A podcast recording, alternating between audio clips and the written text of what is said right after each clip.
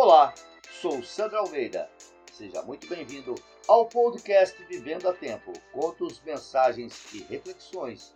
Viver agora, sem demora. O fruto. Uma mulher aproximou-se de um manancial, um pequeno espelho tremeluzente e cristalino de água entre as árvores do bosque. Quando ia mergulhar o cântaro na água, descobriu nela um apetitoso fruto rosado que lhe umedeceu a boca do desejo. Esticou o braço para pegá-lo, mas o fruto desapareceu nas ondas formadas pelas águas e só voltou a aparecer quando a mulher retirou o braço e a água se acalmou de novo. O mesmo aconteceu nas três vezes em que ela tentou apanhá-lo. Então a mulher começou a tirar água com a ideia de esgotar o manancial e pegar o fruto que ela julgava estar no fundo.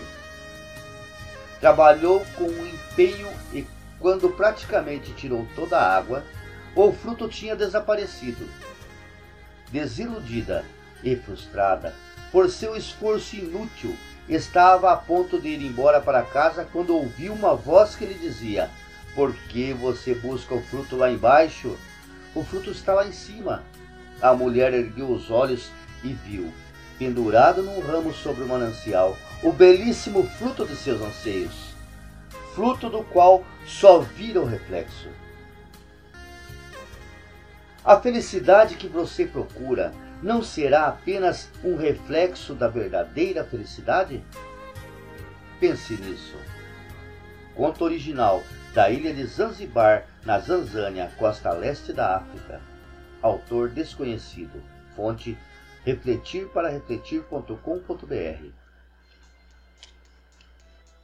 Esse podcast está disponível em todas as plataformas de streaming digital. Curta, assine, compartilhe com seus amigos. Não paga nada. Obrigado e até o próximo episódio.